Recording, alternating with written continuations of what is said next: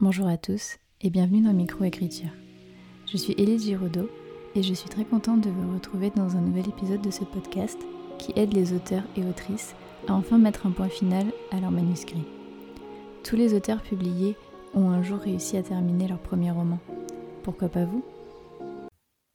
Bonjour à tous et bienvenue dans un nouvel épisode de Micro-Écriture. Aujourd'hui, je suis avec Yelena, l'autrice de Persona, publiée chez Hachette Roman, que je pense que vous connaissez euh, pratiquement tous et toutes.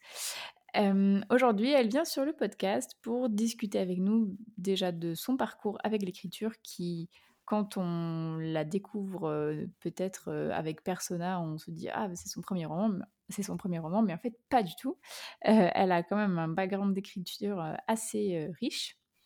Et aussi pour nous faire part de son avis et c'est oui, enfin son avis tout simplement sur les formations d'écriture, les conseils d'écriture et tout ce qu'on peut voir parfois et sur lesquels on se pose beaucoup de questions, notamment moi. En fait, cette interview est partie d'une discussion qu'on a eue en story et que j'ai trouvée très pertinente, très intéressante et que j'avais envie de vous partager. Et Yelena a tout à fait accepté de venir en rediscuter avec moi sur le podcast. Donc, bah, coucou Yelena, j'espère que tu vas bien. Oui, merci. Donc, du coup, dans un premier temps, ce que je vais faire, c'est que je vais te laisser te présenter. Mmh et commencer à nous parler à de ton parcours avec l'écriture. L'historique est assez long. alors, je suis autrice alors, spécialisée dans l'imaginaire. voilà, globalement, je vais plutôt me tourner vers des récits qui appartiennent à ce genre-là. Mmh et j'écris depuis très très longtemps parce que j'ai commencé l'écriture en 2006. Donc, je me dis qu'il y a certains auditoristes qui n'étaient pas nés à l'époque. Mmh. Là, ça commence à me faire un peu flipper. Euh, j'ai commencé avec des petits récits de, fantasy euh, par-ci par-là. J'ai engrangé un énorme projet qui s'est concrétisé, qui s'appelle Les Chroniques des Fleurs d'Opale, que j'ai publié en 2017, si je dis pas de bêtises. Mhm. En parallèle, j'ai écrit une fanfiction Harry Potter connue pour être la plus grande fanfiction Harry Potter euh, francophone euh, entre 2012 et 2020. Mhm. Et après, je me suis lancée dans Persona en 2021. Voilà, pour le, le plus gros du parcours d'écriture. Ok. Et euh, du coup, bah, en fait, peut-être petite question subsidiaire qui me vient tout à coup. Oui. euh, pourquoi, du coup, avoir euh, choisi euh, l'auto-édition au début et puis ensuite avoir écrit une fanfiction qui est du coup disponible gratuitement et ensuite mhm. avoir tenté l'aventure en maison d'édition? Enfin, pourquoi ces, ces trois choix différents? Alors, c'est en fait les trois sont un peu imbriqués les uns aux autres. Mmh euh, donc, c'est-à-dire que j'ai commencé à publier des histoires sur Internet en 2006. Euh, les chroniques des fleurs d'opale en ont fait partie bah, à partir de leur prémisse, donc euh, octobre 2006. Et l'histoire a grandi sur Internet, un peu comme à l'époque, on il y avait Skyrock, mais on n'avait pas Wattpad, donc on publiait chaque mais j'étais là. C'était le même. Ah, bah voilà, une ancienne de Skyrock. Bonjour. Skyrock, avant Skyrock, c'était. Oui, Skyblog, et puis ouais, ça vers 2007, je crois qu'ils ont changé en Skyrock. Mais bref, là c'est une toute autre question. les, plus jeunes ne pourront pas comprendre. Et donc, euh, donc j'avais publié les fleurs d'opale sur diverses euh, plateformes à l'époque. Mhm. Mhm. Et euh, c'est tombé un peu dans les tiroirs parce que alors j'ai eu pas mal de, soucis de plagiat déjà à l'époque. Mhm. Et j'avais quand même euh, quelques euh, avis ou quelques contacts dans l'édition parce que à l'époque je gérais aussi euh, l'association que j'avais fondée avec Olivia Gomez qui était Génération Écriture qu'on a fondée mmh. en 2010 et donc on faisait beaucoup de salons pour justement aller sensibiliser les acteurs et les actrices du monde du livre à notre cause. En tout cas, les mmh. jeunes autoristes sont là, on veut apprendre. Et donc, j'ai eu pas mal de contacts dans le milieu. Et puis, bah, justement, euh, Dimitri, l'éditeur de L'Homme sans nom que je connaissais à l'époque, m'avait dit bah, si tu veux, un jour, tu m'envoies ton manuscrit des fleurs d'opale euh, quand on rouvrira les, soumissions. Et en fait, j'ai jamais passé le, cap parce que j'avais vraiment beaucoup d'appréhension. En fait, euh, même si on est happé par l'envie d'éditer à tout prix quand on est jeune, il y a mmh. aussi la réalité du, du terrain. Et là, j'avais cette petite voix dans ma tête qui me disait mais en fait, de d'envoyer le manuscrit d'une saga de fantasy qui est énorme, parce que ce sont des, quand même des pavasses, sur une primotrice, en fait, c'est se tirer une balle dans le pied. Ça ne marchera jamais. sachant que j'avais aussi conscience du, fait que cette histoire, c'est l'histoire qui m'a accompagnée en fait sur la fin de l'adolescence, début de l'âge adulte, donc qui était très personnelle, et que bah, dans le milieu éditorial, un manuscrit qui passe en correction éditoriale, c'est une boucherie. Mm. Euh, ça va être des paragraphes, voire des pages entières qui sautent, ça va être des, des paragraphes qui vont être remaniés, des personnages qui vont évoluer alors qu'on n'avait pas forcément prévu ça, pour correspondre à, ce que l'édition attend de nous. Et j'étais absolument pas prête à faire euh, ce compromis-là sur les fleurs de pâle que je considérais être un projet très très personnel. Du coup, euh, j'ai laissé les fleurs de pâle dans un tiroir pendant longtemps parce que je les ai retirées du net en 2000... 2012, je crois. Oui, bah, c'était 2012 parce que justement en 2012 j'ai tout retiré et euh, en fait ça me manquait quand même d'avoir euh, ces conversations avec ma communauté parce que bah, j'avais toute une communauté derrière qui était quand même euh, friand de ce que je pouvais produire. Donc je me suis dit, et eh bah, dans ce cas-là, si je suis trop frileuse à publier quelque chose sur internet de peur d'être plagiée de nouveau, je vais faire une mmh. fanfiction. Comme ça j'ai pas la pression de me dire bah, y a, ça se trouve, il y aura l'édition derrière, ça se trouve, on va me plagier. Mmh. Mmh voilà. En plus, c'était euh, bon. À l'époque, ça commençait les balbutiements de Amazon KDP, donc en fait, t'avais des histoires même de gens qui chouraient les histoires des autres sur Internet pour les publier sur KDP. Enfin, c'était tout un des polémiques. Ouais. Donc là, je me suis dit bon bah c'est une fanfiction et en plus bah j'ai envie de prouver qu'une fanfiction ça reste quand même un travail euh, à part entière et que c'est un travail d'écriture euh, important parce qu'on a tendance à considérer la fanfiction comme une première porte à l'écriture, et c'est vrai. Mm, il y a mm, beaucoup de gens qui sont rentrés dans l'écriture avec la fanfiction. Mm. Euh, mais il n'empêche que ça ne veut pas dire pour autant que la fanfiction est facile à écrire. Vraiment loin de ah là. je pense que Non, je pense que ça a été plus difficile pour moi d'écrire de la fanfiction que de la fantasy.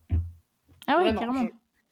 Ah bah en fait, dans, une communauté de fanfiction, les gens sont à fond et ne vont pas laisser passer la moindre bêtise. Ah oui. C'est-à-dire que mm. il faut que tu sois hyper rigoureux sur le canon, que tu sois hyper euh, euh, bien rattaché à, tous les éléments qui ont pu être euh, glissés ou pas par l'autrice. Mm.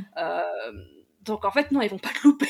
et vraiment se greffer à un univers qui n'est pas le sien et utiliser des personnages qui ne sont pas les siens c'est beaucoup plus difficile que en fait de partir euh, vraiment sur une page blanche, sur mm. une toile vierge et de se dire je m'en fous, je fais mes lois physiques comme je l'entends, mon monde il est comme ça parce qu'il est comme ça, mes personnages ils sont comme ça et pas autrement. Enfin voilà. Mm. Disons qu'il y a beaucoup plus de liberté alors que la fanfiction impose un certain cadre. Ouais, parce que moi je voyais la fanfiction plus, plus en mode euh, bah, au moins les personnages ils sont créés, euh, on, peut se enfin, on peut se préoccuper d'autres trucs, genre par exemple euh, le show euh, le foreshadowing, mmh. enfin des trucs comme ça. Mais c'est vrai qu'en fait, il y a aussi un revers de la médaille de en mode, bah, comme ils sont déjà créés, bah, t'as pas le droit en fait de les modifier à, ta guise. C'est ça, il y a les deux. Disons que ça te fait mmh. une base super chouette à explorer, mais qu'en même temps, euh, t'as quand même des sacrés carcons. Et qu'en écriture, justement, moi, ce que je trouve intéressant dans l'exercice d'écriture, ça va être d'expérimenter et d'aller vraiment au-delà de ce qui est imposé. Donc, Mm. Voilà, il a fallu trouver des petits moyens de contourner euh, tout ça, et mm-hmm. euh, ça a été un, super long boulot. Mais donc mm-hmm. tout ça pour en revenir au fait que bah, 2012, j'ai arrêté de publier les fleurs sans tête, j'ai commencé la fanfiction, mm-hmm. et que euh, bah, pendant que je continuais à publier la fanfiction, est venue petit à petit l'idée de me dire, plutôt que de, soumettre en édition traditionnelle, de, de bah, plutôt passer par de l'auto-édition pour les fleurs. Donc euh, là, à partir de là, euh, en fait, j'ai commencé à sonder ma communauté en 2016. Mhm. tout le monde était ultra partant, donc j'ai commencé à budgétiser tout ça et on a lancé le premier Ulule. Mhm. Euh, qui a super bien fonctionné. Et puis de fil en aiguille, en fait, toute l'aventure de la saga s'est fait autour de ces campagnes de financement participatif. Et en fait, en 2021, je venais tout juste de lancer la dernière campagne Ulule des fleurs pour le quatrième volume. Et en mmh. fait, c'est à ce moment-là que les éditions Hachette Roman sont venues me démarcher pour euh, me dire bah écoutez, si vous avez un projet sous le coude, nous on est toujours intéressés pour le prendre. Ok, ah, je sais pas donc, que en fait, qui démarché. Ouais, c'est eux qui m'ont démarché, donc euh, c'était pas forcément moi qui me suis dit euh, bah j'ai envie de, de, retourner faire l'édition traditionnelle. En fait, de fil en aiguille, ça s'est goupillé, voilà, comme ça. Ok, et du coup, tu as écrit Persona euh, pour eux ou c'était déjà une histoire que tu avais. Euh ah, j'ai complètement écrit pour eux. En fait, alors j'avais déjà une histoire euh, sous le coude, mais alors que je trouvais complètement inclassable. Et bon, je leur ai quand même envoyé parce que bah il fallait que je leur donne quelque chose un peu dans la semaine. Donc j'aurais dit bah j'ai ça, voilà. Ce à quoi bah, ils, ont gentiment refusé, et pour des raisons qui s'entendent tout à fait, parce que c'était un peu trop adulte pour leur collection qui est plus orientée jeunesse. Mmh. et en fait, moi je suis extrêmement bornée, donc si on me dit non, je vais quand même le faire. donc je me suis dit, c'est pas grave, je vais faire autre chose, on part de zéro, et puis, mais cette fois ça sera bon. Et mmh. c'est comme ça qu'est née Persona. Ok, d'accord. Et du coup, euh, cette histoire euh, plus adulte, tu vas en faire quelque chose euh Ah oui, non, complètement. Enfin, j'ai pas l'intention de l'abandonner. Je pense que c'est un projet qui va me demander énormément de, de temps et d'énergie, parce que mine de rien, c'est un sacré morceau. Ça sera un one-shot, par contre. j'ai commencé à en écrire d'autres d'autres bribes là sur ma retraite d'écriture la semaine dernière mmh et en fait de par les thèmes qui sont abordés je sens que ça va être enfin ça va être un, un roman bien dans l'air du temps, on va dire ça comme ça, même si ça reste de l'imaginaire, donc euh, j'ai vraiment hâte de, de m'y replonger. Ok, mais je suis trop hypée Trop hâte Ok, d'accord. Bah écoute, euh, super euh, pour tout ça, enfin, je suis vraiment contente de, mieux connaître euh, encore, euh, enfin encore mieux connaître ton, ton parcours euh, d'écriture. Avoir les rouages. Voilà, c'est ça. Et comment on en est arrivé à, à, Persona, qui est dans ma bibliothèque, qui est magnifique d'ailleurs, avec toutes ces dorures là, j'adore. C'est ça, beaucoup de chatoyance. Tout à fait. du coup, j'espère te rencontrer un jour pour avoir une petite dédicace sur mon, ah, totalement. sur mon livre. Et du coup, bah, je te propose qu'on passe à la suite du sujet, donc de comment est née cette idée de podcast. donc en fait, je suis remontée dans nos conversations. Et en fait, c'est vrai que, comme tu m'avais dit en off juste avant qu'on commence le podcast, nos échanges par rapport à ça avaient commencé quand j'avais commencé à dire que j'allais donner un petit peu mon, mon avis bah, sincère et honnête sur la formation LICAR, les pour, les contre, etc. Et ensuite, une story où j'avais, où j'étais au bout de ma life, clairement. en fait, j'étais dans une phase en mode, en fait, je, discutais avec de plus en plus d'auteurs et d'autrices assez jeunes et euh, bon, je, ne suis pas vieille, mais euh, j'ai 28 ans. Et où je me disais, mais en fait, ils disent, qu'est-ce que tu as foutu tout ce temps? Pourquoi tu commences à écrire que si tard?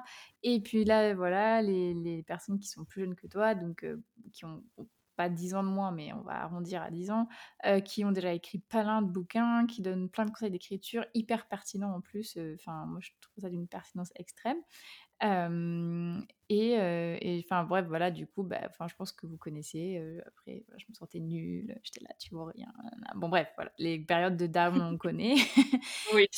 Voilà, et du coup, bah, donc il y a une petite Yelena qui a popé dans, dans mes DM et qui m'a fait voir les choses autrement et du coup, je trouvais ça super intéressant parce que je pense que ne pas être la seule à avoir bah, forcément ce genre de, phase un peu down et de penser parfois, enfin, et de se comparer évidemment et tout ça.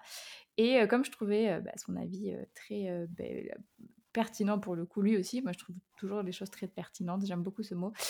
du coup, je me suis dit que ce serait pertinent d'en faire une idée de un podcast. Donc, Vous avez la pertinence. voilà, exactement. Euh, du coup, ben, je veux bien que tu nous partages ton, ton, avis sur ça, sur ce que je viens de dire, sur ce que je pensais à l'époque, ton avis mmh, mmh, sur mmh. les conseils d'écriture.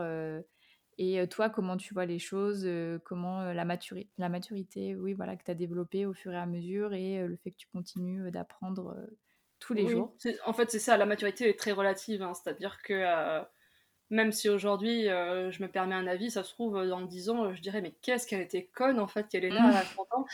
Donc tout est très relatif et on change avec le temps et tant mieux parce que si on avait toujours le même avis euh, à 20, de, 20 ans à, 90 piges, euh, ça serait extrêmement triste. Oui, c'est vrai. alors, je, ouais, je fais juste un, un, petit rétro, comment on dit, un flashback. Ouais. Euh, parce que, euh, en fait, j'ai eu, comme euh, beaucoup de jeunes autrices, des phases de recherche, dans le sens où, quand je suis arrivée au lycée, moi j'écrivais déjà depuis quelques mois, slash années, donc j'étais mhm. quand même assez implantée dans le, la démarche d'écrire de manière quotidienne et de manière éclairée. Mmh pas vraiment bah, en mode euh, fun, hein. moi j'étais vraiment dans la tête, euh, j'ai devenir autrice célèbre et, je serai publiée chez Hachette. J'ai lancé ça, j'avais 16 ans et tu vois, aujourd'hui je suis là, ah oui, bon. ah mais c'est trop bien Mais oui. C'est trop stylé. Ah, j'adore. Oui, ouais, c'est fun comme quoi. On accomplit ses prophéties chacun de notre côté. Ah, et je, vais en, je vais en faire une ce soir là. Je vais créer une, une boule de. Et donc, j'ai commencé à me renseigner, euh, bah, tu vois, s'il y avait des, euh, des facs ou des, euh, des écoles d'écriture. Mhm. Donc, même à, tu vois, à la fin de mon collège, la seule où je vais y arriver. Alternative que j'avais trouvé, c'était éventuellement de rentrer en école de journalisme. Mhm. Mais en même temps, ça correspondait pas tout à fait à ce que je voulais non plus. Enfin bon, bref, euh, j'ai traversé de multiples pérégrinations et puis mes parents en mode, de toute façon l'écriture ça fait pas vivre, donc tu vas trouver un boulot qui te fait manger, ma fille. Mhm. donc je suis allée vers médecine après le bac, rien à voir. Ouais. Euh, mais euh, bon, j'ai eu quelques, quelques petits débats parce que bon, je, je, je, me suis mangé la réforme de la passesse dans les dents. Ça a été un véritable désastre pour toute une génération. Et donc, il y a un moment, en fait, après mon deuxième passesse loupée, on va dire ça comme ça, euh, j'avais pas de classement. Enfin, si, j'étais bien classée, mais pas assez pour avoir quoi que ce soit. Donc, euh, tu sais, c'est le moment, vous êtes sur liste d'attente. Et euh, j'avais commencé à démarcher des écoles, et notamment, j'avais démarché, euh, je sais plus, c'était la Sorbonne. En, tout cas, c'était euh, sur Paris, sur les métiers du livre, option communication. Donc là, il fallait vraiment refaire un dossier bien blindé pour expliquer bah, pourquoi tu, voulais intégrer machin. Mmh. et en fait, j'ai été sélectionnée. Et je n'y suis pas allée parce que deux semaines avant leur réponse, et eh bah, j'avais été prise en ergothérapie. Donc, bah, je me suis dit, bah, fuck you loser, t'avais qu'à me euh, et puis je suis repartie en ergo et finalement euh, peut-être euh, tant mieux. Et tout ça pour dire qu'en fait, déjà à l'époque, je me posais la question de les formations d'écriture et du fait que ce n'était pas répandu. En fait, j'avais vraiment cherché, il n'y avait rien. Hmm. Je pense que, ou alors j'avais mal cherché aussi, hein, c'était l'internet des années 2000, finalement on se rend compte que c'est pas tout à fait la même chose aujourd'hui. Hein. Au niveau des, des, bases de données, hmm. on n'a pas accès aux mêmes choses. Ah, mais même le, le... Enfin, moi, euh, pareil, dans... enfin, juste à petit aparté comme ça, mais il y avait un espèce de truc dans mon lycée, euh, je sais plus où c'était, censé y aller pour euh, trouver des trucs à faire pour ton avenir, mais c'était jamais ouvert. T'avais l'impression qu'il y avait mmh. zéro passerelle entre les trucs, alors qu'en fait, en cherchant un peu, euh, t'avais des moyens de bifurquer. Enfin, c'était hyper mal documenté. Genre, c'était hyper obscur. Puis euh, après, euh, t'as même des écoles, tu vois, c'était Morgane, Luc, qui en discutait sur son podcast, que son école, je, je sais plus si elle avait ouvert quelques années avant qu'elle arrive ou un tout petit peu avant, mais qui allait fermer. Bah, en gros, t'as des, un peu des trucs éphémères. Donc pareil, en fait, il faut, que tu chopes la, faut que tu chopes la brèche où c'est ouvert pour pouvoir accéder à ces formations euh, qui sont pas toujours reconnues ailleurs parce que bah, au niveau des équivalences de diplôme, c'est un, un merdier sans nom. Mm. Mais euh, donc ouais, en fait, moi j'ai vraiment fait euh, ma popote euh, à ma sauce en mode plus amatrice qu'autre chose. Mm. Et en parallèle de mes études médecine ergo, j'ai commencé à, à, fréquenter des forums comme Histoire de roman Mhm. Alors généralement, c'était des forums qui étaient spécialisés dans la critique de livres ou dans la bêta lecture. Mhm. Mais en parallèle, donc, on faisait plein de fiches conseillées. Moi, j'avais été, euh, j'étais chef euh, fichiste. C'est pas facile de dire chef fichiste. donc chef fichiste, en fait, donc j'avais mon équipe de fichistes et notre rôle, c'était de, de, rédiger des fiches d'aide à l'écriture et de les compiler. Donc euh, on avait toute une section sur le forum pour, avoir de l'aide à l'écriture. Alors ça concernait aussi bien euh, les verbes défectifs, euh, construire une carte de fantaisie, euh, les verbes de dialogue. Bon, bref, t'avais, je sais pas, on avait fait quoi, une centaine. Enfin, c'était énorme. On avait fait beaucoup, beaucoup de, fiches conseils. Ok. Et par la suite, donc moi j'ai ouvert Génération Écriture avec Olivia et on a publié des webzines où pareil, mhm. en fait, on faisait aussi des, des articles aide à l'écriture qu'on a compilé en août 2012. On a fait un codex d'aide à l'écriture qui faisait 320 pages, je crois. Mhm. Donc, un beau bouquin que d'aide à l'écriture. Alors, je te garantis qu'aujourd'hui, si tu... Alors, il y en a qui l'utilisent toujours pour... Euh, surtout pour du vocabulaire, des choses comme ça, mais t'as des fiches conseils, quand je les relis aujourd'hui, mais j'ai honte. Elles sont... Bah, elles ont très très mal vieilli. Et puis, c'est du jugement euh, sur beaucoup de, choses, sur des préconçus, tout ça. Je me dis, oulala.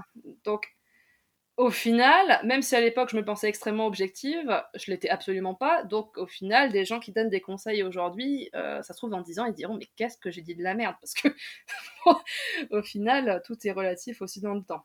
Et mm. en fonction des projets, des modes, des courants, des attentes éditoriales. disons que ça évolue. Un, conseil donné à un instant T ne sera plus valable, ça se trouve cinq ans plus tard. C'est ça mm. qui est, qui est assez fou. Et et je sais plus où je voulais en venir, mais oui, c'est à peu près ça. ok, mais du coup, euh, comment faire? Donc, c'est-à-dire que je me prends moi, euh, euh, pour exemple, ou la moi de 2021, parce que là, du coup, bah, ça fait pas très très longtemps que je me suis remise à l'écriture mmh et que j'ai l'impression d'apprendre vraiment. Enfin, c'est pas j'ai l'impression, j'apprends beaucoup sur le tas. Même si j'ai encore une marge de progression énorme. Mais du coup, comment faire quand on veut se, bah, se, ouais, se former à l'écriture? Comment faire pour progresser? Quels conseils écouter? Quels conseils ne pas écouter?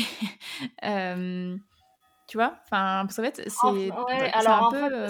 C'est pas forcément écouter, ne pas écouter, c'est prendre en compte pour expérimenter et se faire sa, son propre avis en fonction de ses projets. En fait, euh, alors aujourd'hui, avec les réseaux sociaux, euh, et notamment Instagram aujourd'hui, qui est vecteur d'énormément de partage de conseils et qui mm. sont, comme tu disais, hyper pertinents. Alors déjà, on a des accès à des informations. Tu vois, moi, le show, le show tel, en 2012, mm. mais personne n'en parlait. C'est ça qui est fou, c'est que tu as des, des techniques d'écriture, des trucs qui sont extrêmement basiques aujourd'hui et qui se partagent, qu'à l'époque, en fait, il fallait vraiment qu'on aille le chercher pour, le, pour les avoir. Aujourd'hui, en fait, tu, ouvres la bouche, à tout qui te tombe dedans. Mm. Mais effectivement, ça peut paraître indigeste parce que tu sais pas quoi prendre. Hmm. Euh, et je pense que euh, les réseaux sociaux, alors notamment Instagram, parce que Instagram a un format très court, très visuel et euh, surtout de partage. Et, j'en discutais avec Olivia la semaine dernière que j'ai vu à Toulouse, hmm. parce que j'ai fait un post sur les conseils que j'aurais bien voulu entendre quand j'étais jeune autrice, parce que c'est une question qu'on me pose tout le temps. Donc j'ai vraiment compilé, mais en résumé de résumé, un, sur un post.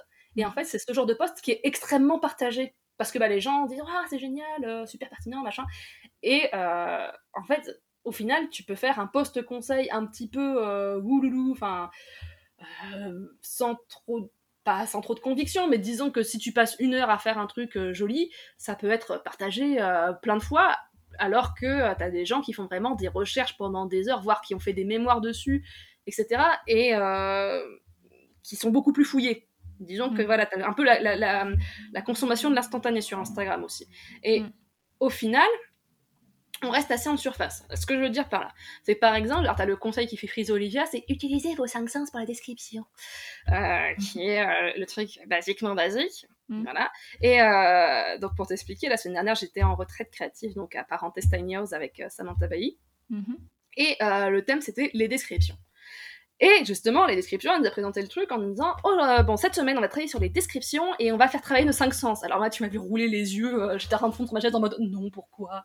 Mm. euh, Et en fait, elle a tourné ça de manière extrêmement intéressante parce qu'elle nous a forcé à, à écrire des, des textes euh, chaque jour avec un sens différent et avec un point de vue de narrateur différent travailler le point de vue externe, le point de vue interne, le point de vue omniscient, euh, écrire euh, une description seulement avec du son, seulement avec le goût, écrire euh, avec l'odeur mais en externe. Mhm. Enfin, et du coup de te mettre en situation. Et là, à ce moment-là, en fait, tu apprends, mais de toi-même. Parce que tu apprends des, des, choses et tu te dis, ah ouais, là j'ai utilisé ce mot-là qui fonctionne bien avec ce mot-là, qui me permet de faire passer cette émotion-là. Mhm. Donc en fait, on m'aurait dit utilise ces cinq sens, je t'aurais fait euh, deux pouces en l'air, bien joué champion, merci, tu m'aides. Mhm. Et en fait, c'est surtout creuser en dessous et vraiment euh, se donner un petit peu des challenges et essayer de comprendre les mécanismes. Et en fait, je pense que c'est le, le, conseil que je donne le plus, mais qui finalement est très, euh, on va dire, très large. Parce que le seul conseil que je donne vraiment spécifiquement, c'est développer votre esprit critique parce qu'à partir du moment où on, développe son esprit critique, que ce soit sur les livres, sur les films, sur les jeux vidéo, en fait, quand on décortique, mmh. on apprend à reconnaître des techniques de scénario ou d'écriture et de se dire où est-ce que moi je l'ai utilisé? Est-ce que moi ça a fonctionné? Est-ce que si je le tourne plutôt comme ça pour euh, relier à ce qui s'est passé dans le film, est-ce que ça va marcher mieux? Et en fait, c'est vraiment du apprendre à être expert bricolage. Mm.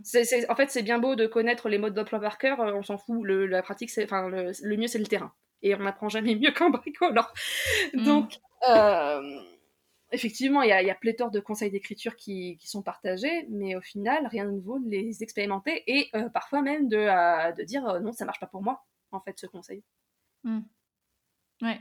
Et du, mais après, enfin, comment dire, moi je pense que je, là où j'ai le plus progressé finalement, enfin en fait, ouais, en fait, est-ce que tu serais d'accord avec le fait de dire pour progresser, il faut écrire, du coup, enfin, le faire par soi-même, et en même temps, euh, être bien entouré? Euh, parce que, par exemple, tu peux apprendre à bricoler, donc tu vas monter ton armoire, tu vas voir que bah, finalement, en fait, tu aurais mieux fait de visser euh, comme ci, comme ça, j'en sais rien, n'importe quoi.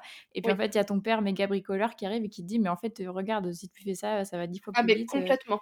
Et ouais, c'est d'accord. Je suis totalement d'accord. Et c'est pour ça, je pense que c'est pas anodin que j'ai grandi sur les internets de l'écriture, parce que mmh. C'était le conseil que j'avais donné euh, pendant la conférence aux Imaginales, c'est de ne rester jamais seul. Mm. On, a, on a toujours l'image de l'autoriste qui est vraiment enfermé chez soi avec son ordinateur, mais euh, c'est complètement faux. Alors déjà, on a les bêta-lectoristes qui vont beaucoup nous aider. Mm. Et puis même, mais des fois, on est coincé dans une situation, et juste le fait d'en parler avec quelqu'un qui a un point de vue extérieur, euh, c'est pas, c'est pas le père récoleur qui va faire ta place. En fait, il va te dire, et pourquoi tu fais pas ça comme ça? Mm. En fait, tu, ré tu réessais euh, selon sa méthode, et en fait, tu te rends compte que, oh non, t'as une méthode encore meilleure. Donc, euh, ça te permet de prendre du recul. En fait, ça mm. aussi, c'est important parce qu'on a toujours la tête plongée dans son manuscrit et on a vraiment du mal parfois à, s'en retirer. Euh, donc, d'avoir des avis extérieurs. Alors, après, tous les avis sont pas, bons, pas bons à prendre. C'est-à-dire que là, tu vois, pour personnage, j'avais 12 bêta-lectrices. J'avais une équipe énorme. Ah ouais, purée. Ah ouais, non, c'était une gestion d'équipe. Et euh, donc, tu avais des conseils, enfin, ou des, des avis, et t'en as qui avaient l'avis complètement opposé. Mm. Donc, euh, c'est pas forcément donner raison à l'un ou à l'autre, c'est se dire avec le quoi je suis plus confortable et qu'est-ce qui s'argumente le mieux dans le cadre de mon histoire. Et après, mm. bah, ça doit faire tes choix, mais il euh, n'y a, a, pas de bonne ou de mauvaise réponse, en fait, il y a que des choix que tu assumes. Mm. Oui, d'où l'importance aussi d'avoir confiance en soi euh, dans l'écriture, je trouve. Et c'est pas ah toujours simple. ah bah... Je, suis hyper Ah bah oui, ah bah non. Euh, oui, non, mais après, la confiance en soi, ça s'apprend. Et euh, disons qu'elle est toujours très fragile. De toute façon, quand on, je pense qu'on n'écrit pas pour rien, déjà, de base. Mm. Euh, que la moindre, la moindre critique peut nous faire vriller et que c'est parfois difficile aussi de se sentir légitime dans le milieu. Bah, vu, bah, c'est pas de la concurrence, parce que je considère pas que les, les autres autoristes soient de la concurrence, au contraire. mais disons qu'on se sent tellement noyé dans la masse donc on se mm. dit, pourquoi moi? Mm. Pourquoi moi ça fonctionnerait ou pourquoi? C'est pas facile. Ça, c'est un truc que tu as encore malgré euh, ben, justement euh, ton autopublication qui fonctionne bien, euh, personnage chez Hachette Roman qui est venu te démarcher en plus. Tu as toujours ce sentiment de non-légitimité? Je me sens plus légitime, mais ça veut pas dire que je me ferme pas au doute j'ai quand même d'énormes périodes de doute où je me dis, de toute façon, ça va foirer, euh, c'est Et euh, en fait, euh, des carrières d'auteurice, c'est difficile à maintenir sur le long terme aussi. Mmh.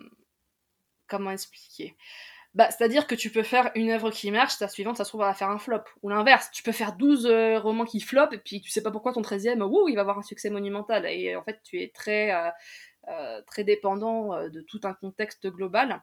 Mm. Euh, qui fait qu'au final, même si un jour tu es en haut de la roue en te disant ah, je suis autrice super célèbre, machin, bah ça se trouve en fait dans un, un an ton livre il n'existe plus pour personne et mm. si t'as pas sorti de nouveau projet, bah, et bah voilà.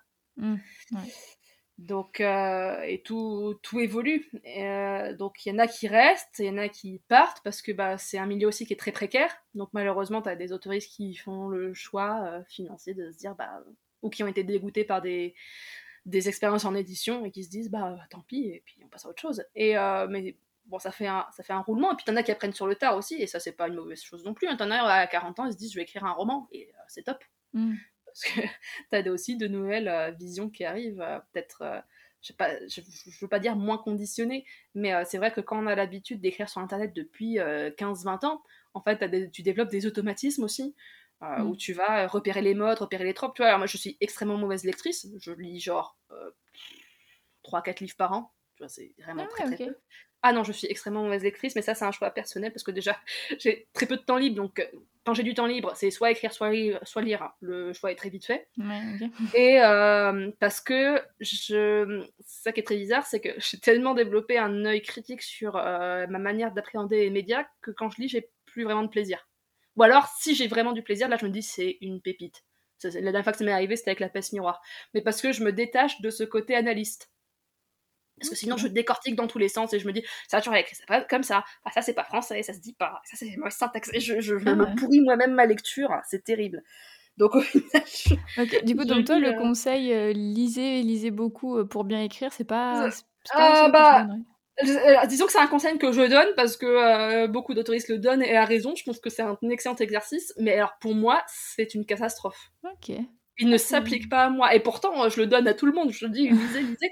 Par contre, là où je voulais en venir, c'est que euh, avec les phénomènes bah, de mode, d'internet, etc., mm. toutes les sorties euh, qu'il y a eu ces dernières années, je, je, vois une couverture, je peux donner le résumé. Je ne l'ai mm. jamais lu, mais en fait, je suis tellement sur de la veille professionnelle, dans le sens où je vais vraiment me tenir au courant de toutes les sorties. Je vais aller lire les chroniques dessus, etc. Même si je lis pas le bouquin, je sais de quoi ça parle et du coup, je peux me figurer quels sont les mouvements en ce moment qui fonctionnent ou, euh, de quoi on aime bien euh, parler, quelles sont les tropes euh, préférées des gens, etc. Donc euh, voilà. Ok. Si au final je lis pas. Ok. Ah, je, je, crois, je, crois, que tu es la première personne que j'interviewe qui. J'achète énormément de bouquins, mais je me dis que j'investis juste pour ma retraite. Hein, parce que voilà. Ok. Et est-ce que aujourd'hui, donc après avoir écrit ben, pas mal de temps sur Internet, plusieurs bouquins donc publiés soit en, AE, soit en ME, tu dirais que tu as trouvé ton style, tu as trouvé ta plume, ou est-ce que tu as encore la sensation de changer de manière mmh. d'écrire, ou est-ce que tu changes à chaque projet, par exemple? Oui et non. Alors justement, c'est la dernière option. En fait, je change à chaque projet. Et je trouve que c'est plutôt ça le tour de force, c'est de trouver le style qui correspond à ton œuvre et au message que tu veux faire passer. Ou en tout cas aussi au, public auquel tu t'adresses, etc.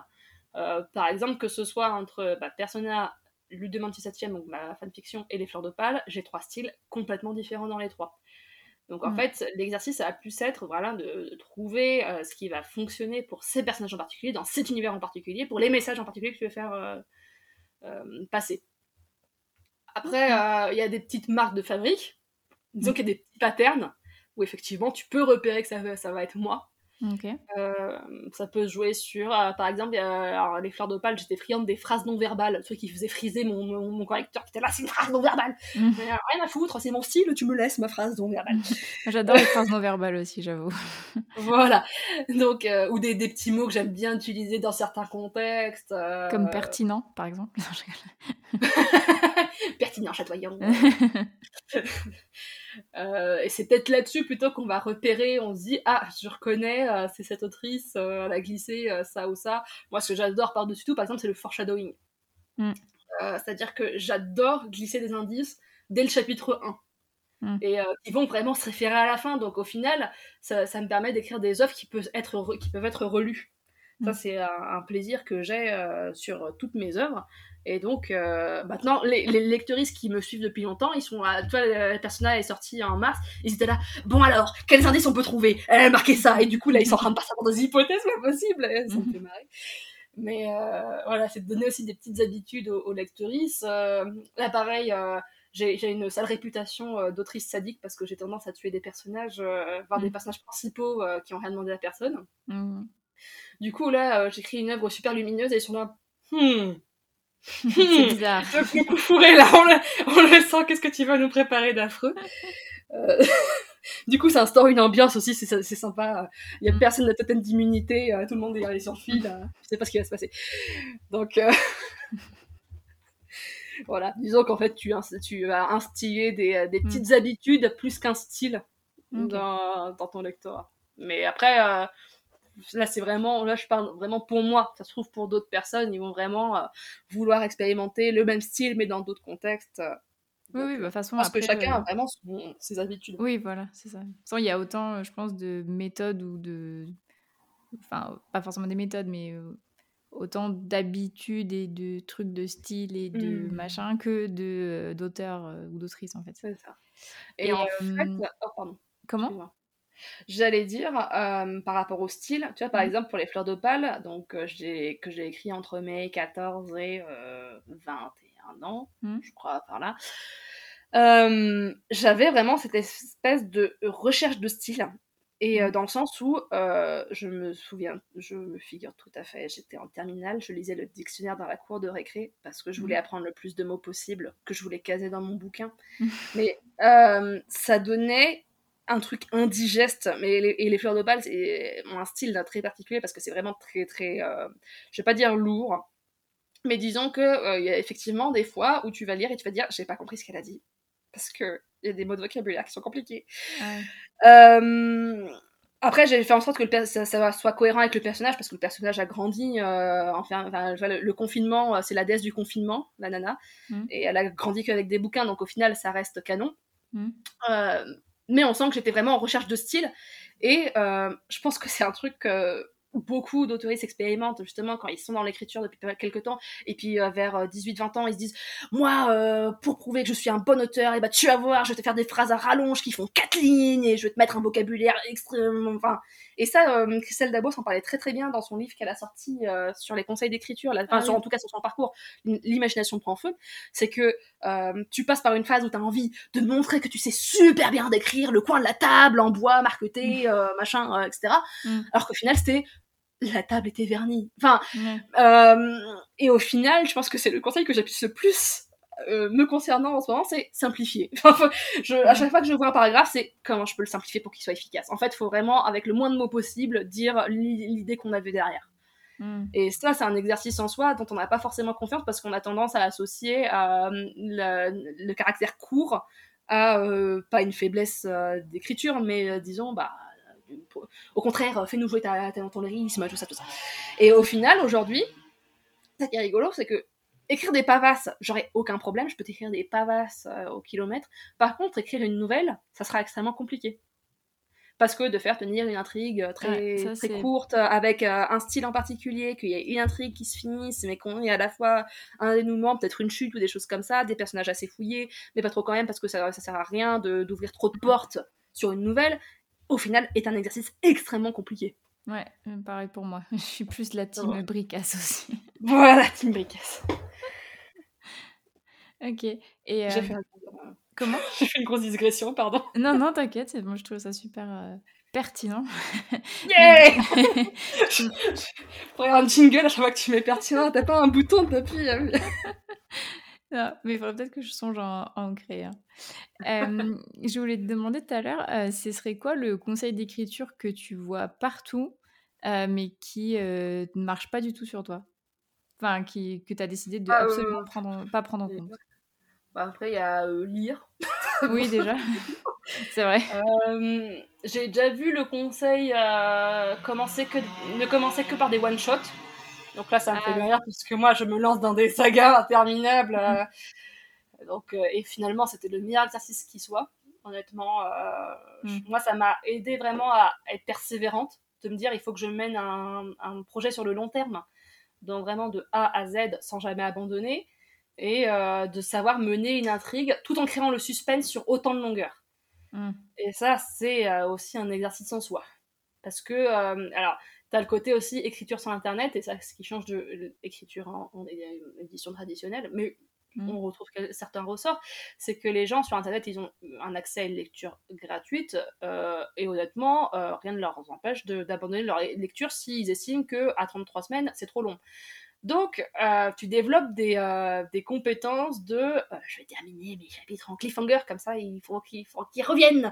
Ou alors tu glisses plein de petits indices et du coup ils sont super hype et ils ont vraiment besoin du chapitre suivant pour savoir s'ils avaient raison. Mais voilà, quand tu as le challenge de te dire bon, il faut que ma communauté pendant 8 ans elle suive les premiers chapitres jusqu'à la fin. Et au final, donc, du coup, tu développes des compétences que aujourd'hui j'utilise parfois un petit peu dans Persona, mais euh, c'est encore un autre, euh, un autre délire d'écriture, on va dire, Persona. Mm. Euh, donc écrire un one shot, why not? Parce que je comprends tout à fait les raisons. Mais mm. encore, là, tu vois, au final, quand on entend ce conseil d'écriture, écrivez des one shots. Parce que les éditeurs et les éditrices n'aiment pas comme on misait sur un, primoteur ou un primotrice sur une saga. Et euh, moi, en fait, c'est ça qui m'embête un peu, c'est toujours d'associer la finalité d'une histoire à l'édition. Ouais, je comprends. Euh, je comprends tout à fait qu'on voit l'édition comme le Graal et je suis la première à l'avoir fait parce que bah voilà Yeleni oui ta prophétie oui, oui. Euh, finalement c'est réalisé donc oui c'était mon but aussi Hmm. Et avec le recul, même tu vois, aujourd'hui, il y a des fois où je me demande si les fleurs de palme, je les ai pas éditées trop tôt. C'est ça qui est assez bizarre, c'est que. Hmm. Euh, et je, alors je me dis, heureusement je l'ai pas fait plus tôt. Là, j'aurais été une catastrophe. Mais hmm. euh, je, sentais, je me dis, bon, 25 ans, ça va. Je, j'avais, je commençais à avoir un petit peu de recul, euh, à voir un petit peu la globalité du projet, ça va. Même si je vois qu'il y avait des choses extrêmement perfectibles. Euh, mais de suite d'associer l'écriture à l'édition, au final, euh, alors c'est pas que tu perds. Euh, au contraire, ça te donne un objectif. Hein. Euh, mm. Si on vend l'édition au bout, ouais, carrément, on va y aller. Mm. Mais je pense qu'il faut pas trop croire non plus en l'édition, même si c'est une, une, belle récompense en soi, parce que on peut avoir aussi pas mal de désillusions. Mm. dans le sens où, bah, bon, déjà, tu as certaines personnes qui ont eu des mauvaises expériences en, édition, qui étaient mal renseignées. Donc là, en fait, le, rêve peut basculer au cauchemar très rapidement. Mm, mm. Et au final, dégoûté de l'écriture, mais pour toujours. en gros, tu touches plus jamais une page de ta vie. Mm. Euh, et que euh, aussi, le milieu d'édition français, on a tendance vraiment à l'idéaliser. Euh, et notamment avec les réseaux sociaux, ce que je vois aujourd'hui, c'est bon, mais ça, c'est aussi mon côté euh, drama queen perso. Hein. à chaque fois que je vais sur euh, BookTok, Bookstagram, tout ça, je vois toujours les mêmes livres passer, mais ça reste des livres anglo-saxons. Et à chaque fois que je vais à la librairie et que je me dis, putain, pourquoi les seuls livres francophones qu'il y a en avant à la librairie, c'est le mien, celui de Margot ah, Du coup, tu te dis, ok, je suis, je suis pas, je vais pas dire en, haut de l'échelle de ce qui peut arriver en France en termes d'édition, mais au final, tu seras toujours plus bas que les traductions qui, elles, vont te rouler dessus parce que de toute façon, euh, c'est bon, euh, mm. t'as aucune chance par rapport aux traductions. Mm. Donc, euh, en fait, si on écrit en se disant je vais être publié et puis je vais devenir la future Rowling ou la future Dabos, ouais, c'est un peu perdu d'avance de toute façon. Ah ouais, c'est ça. À part si, voilà, Après, je pense pas qu'il y ait tant de gens que ça qui se disent Enfin, je sais pas, bah moi, en tout cas, dans mon entourage, je pense il y a pas tant de gens qui se disent je veux devenir le, la future J.K. Rowling. Enfin, ils diraient pas non si ça arrivait, mais mmh. ils savent que c'est peu probable. Non, bien sûr. Mais voilà, en fait, c'est le côté atteinte et après, après quoi? Et c'est là-dessus, en fait, je, trouve qu'il faut encore plus de courage pour rebondir et se dire je vais faire un autre projet et puis mmh. il mmh, arrive ou je sais pas quoi. Mais euh, c'était. Alors, rien à voir avec l'écriture, mais euh, je lisais l'interview d'un champion olympique de kayak mmh. euh, qui disait bah, Je me suis entraîné toute ma vie, j'ai fait du kayak toute ma vie, tous les week-ends j'ai fait du kayak. J'ai obtenu la médaille d'or aux Jeux Olympiques, et maintenant quoi? Je m'entraîne pourquoi maintenant? Mmh. Qu'est-ce que je fais? Parce qu'au final, j'ai atteint. Je, voilà, j'ai fait ce que je pouvais faire de plus haut. Mmh. Et, et, du coup, il a fait une dépression après ça, quoi.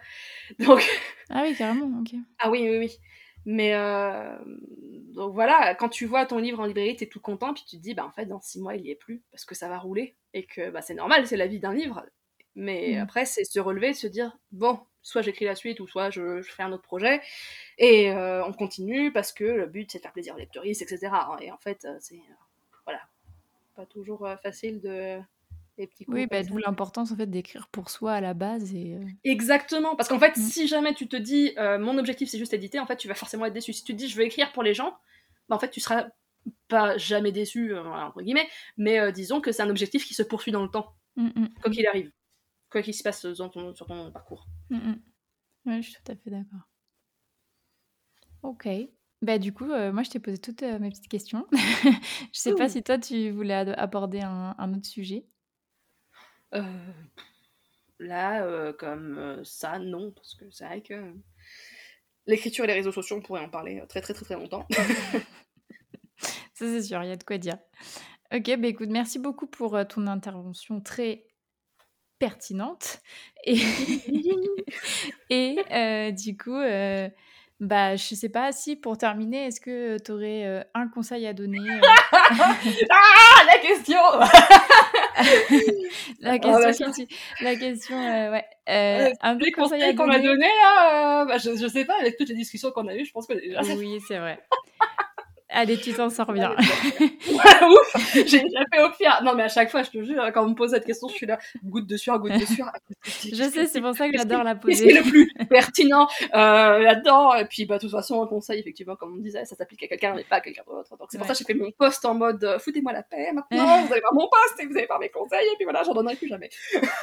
bah, du coup, allez voir euh, le post de, de Yelena sur, sur ses conseils qu'elle elle aurait aimé savoir quand elle avait 17 ans.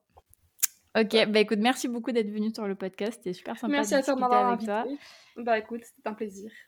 Et merci beaucoup à tous et à toutes de nous avoir écoutés jusqu'au bout. Et je vous souhaite euh, une très bonne journée ou une très bonne soirée, suivant quand est-ce que vous écoutez le podcast. Bonne soirée. Merci beaucoup à tous pour votre écoute. N'hésitez pas à noter le podcast sur la plateforme sur laquelle vous l'écoutez et à y laisser un commentaire si vous le pouvez. Cela m'aide énormément au référencement et à faire connaître le podcast.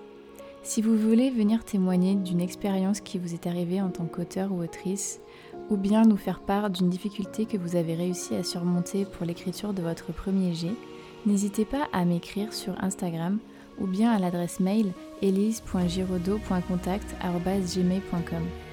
À bientôt